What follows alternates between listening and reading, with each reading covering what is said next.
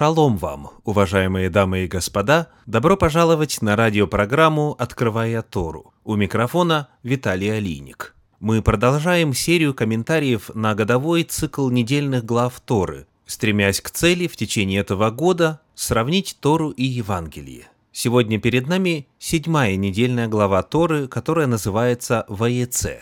Эта недельная глава начинается в книге «Бытие», в 28 главе в 10 стихе и идет до 32 главы книги «Бытие» 3 стиха. Эта глава называется «Ваеце» по первым значимым словам. Книга «Бытие», 28 глава, 10 стих говорит «Иаков же вышел из Версавии и пошел в Харан». В оригинале «вышел в Ваеце». В 11 стихе 28 главы написано «И пришел на одно место, и остался там ночевать, потому что зашло солнце, и взял один из камней того места, и положил себе изголовьем, и лег на том месте». В этом стихе обращает на себя внимание тот факт, что слово «место» в оригинале «маком» используется здесь трижды.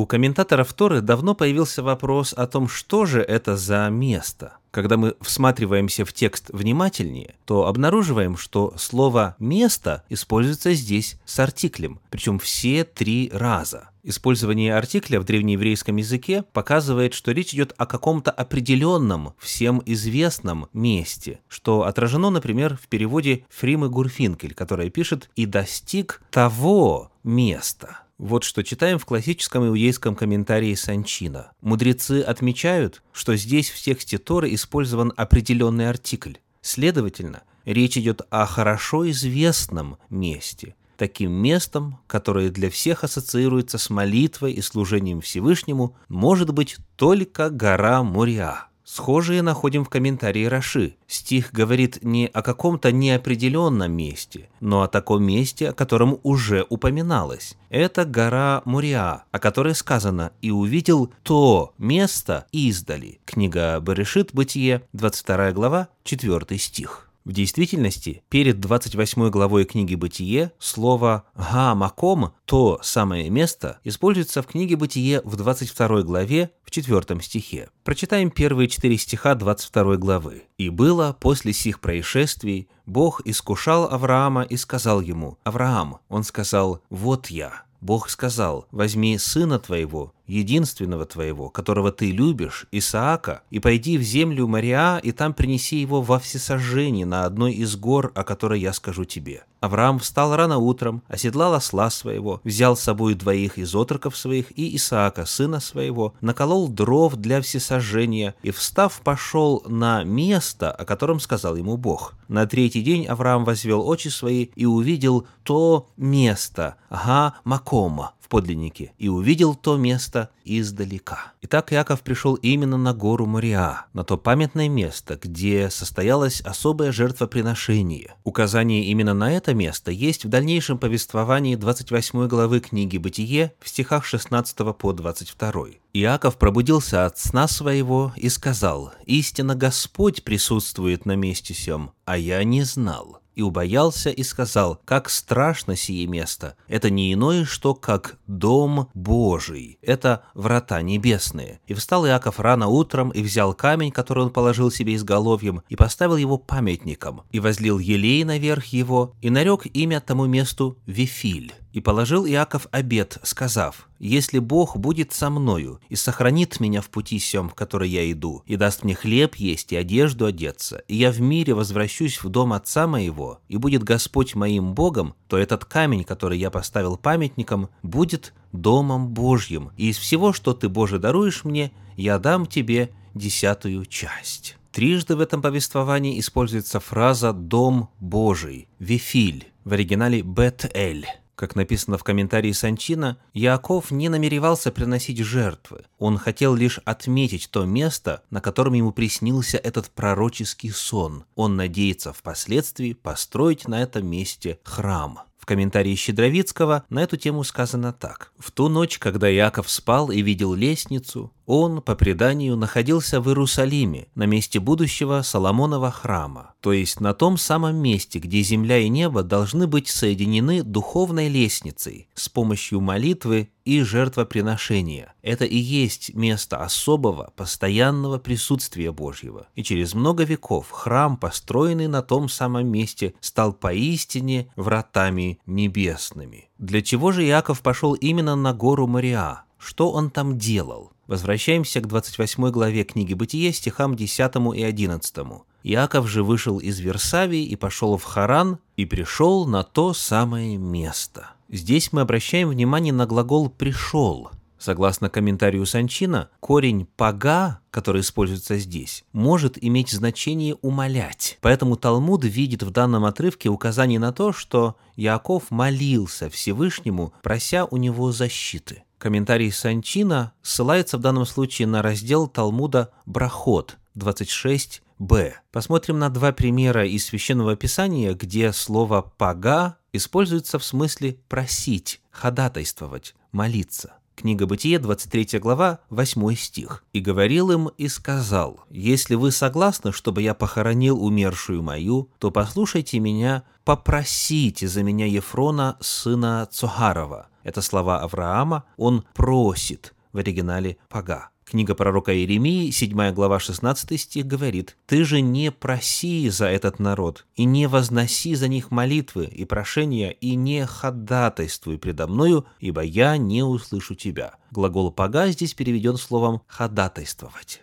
Таким образом, Иаков пришел на это место для того, чтобы молиться, для того, чтобы просить у Бога, для того, чтобы ходатайствовать перед Всевышним. Помолившись, он ложится спать, и далее происходит следующее. Книга Бытие, 28 глава, стихи с 12 по 15. «И увидел во сне. Вот лестница стоит на земле, а верх ее касается неба. И вот ангелы Божьи восходят и не сходят по ней. И вот Господь стоит на ней и говорит, «Я Господь, Бог Авраама, отца твоего, и Бог Исаака. Землю, на которой ты лежишь, я дам тебе и потомству твоему. И будет потомство твое, как песок земной, и распространишься к морю, и к востоку, и к северу, и к полудню, и благословятся в тебе и в семени твоем все племена земные. И вот я с тобою, и сохраню тебя везде, куда ты не пойдешь, и возвращу тебя в сию землю, ибо я не оставлю тебя, доколе не исполню того, что я сказал тебе».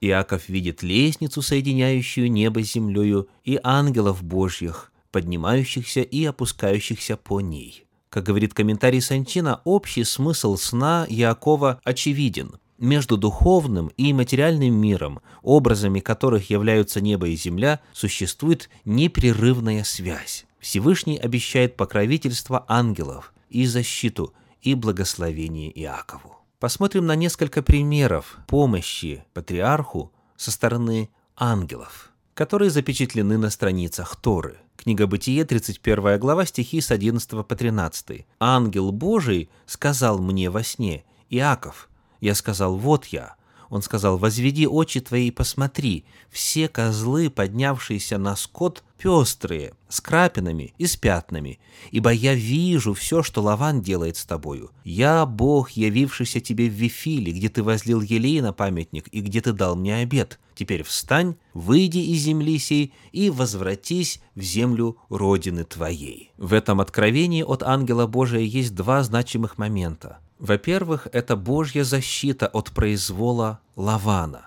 Книге Бытие в 31 главе в стихах 6 по 8 написано «Вы сами знаете, что я всеми силами служил отцу вашему, а отец ваш обманывал меня и раз десять переменял награду мою, но Бог не допустил ему сделать мне зло. Когда сказал он, что скот с крапинами будет тебе в награду, то скот весь и родил с крапинами. А когда он сказал, пестрые будут тебе в награду, то скот весь и родил пестрых. Здесь ангел открывает, что именно благодаря усилиям сверхъестественных существ скот рождал потомство нужного цвета. Во-вторых, ангел Господень говорит, что пора вернуться домой, вспоминая видение, которое было дано патриарху в Вифиле. Далее в книге Бытие в 32 главе в первых двух стихах написано «А Иаков пошел путем своим, и встретили его ангелы Божии. Иаков, увидев их, сказал, «Это ополчение Божье», и дал имя месту тому Маханаим. Это ополчение небесных ангелов было для патриарха очень кстати, ибо в 32 главе чуть дальше, в стихах 6 и 7 написано «И возвратились вестники к Иакову и сказали, мы ходили к брату твоему Исаву, он идет навстречу тебе, и с ним 400 человек». Иаков очень испугался и смутился, и разделил людей, бывших с ним, и скот мелкий и крупный, и верблюдов на два стана. И, наконец, в самом конце своей жизни патриарх говорит – Книга Бытие, 48 глава, стихи 15 и 16. «И благословил Иосифа и сказал, «Бог, пред которым ходили отцы мои Авраам и Исаак, Бог, пасущий меня с тех пор, как я существую до сего дня, ангел, избавляющий меня от всякого зла, да благословит отроков сих». Ангелы Божьи служили Иакову и хранили его всю его жизнь.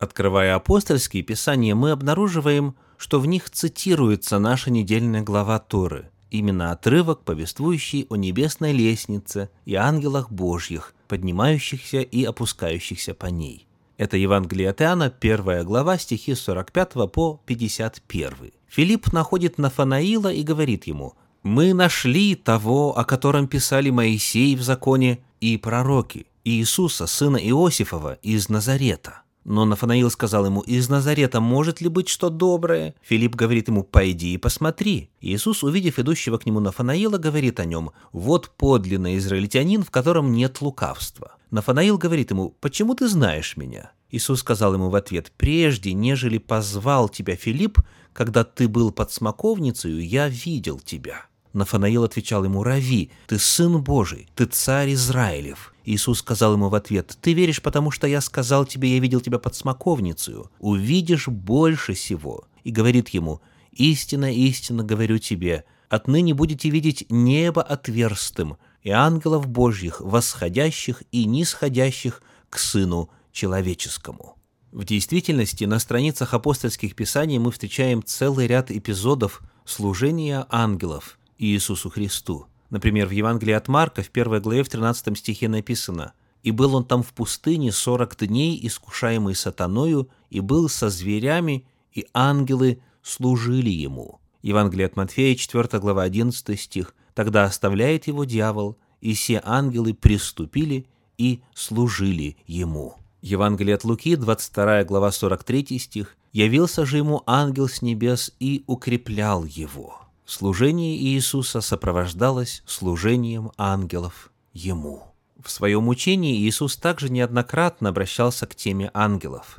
За неимением времени приведем одно лишь высказывание. Евангелие от Матфея, 18 глава, 10 стих. «Смотрите, не презирайте ни одного из малых сих, ибо говорю вам, что ангелы их на небесах всегда видят лицо Отца Моего Небесного». Защита Божьих ангелов доступна на земле любому человеку, от патриархов до самых маленьких. В завершение вспомним обетование из 33 главы книги Псалтирь, стихи 8 и 9.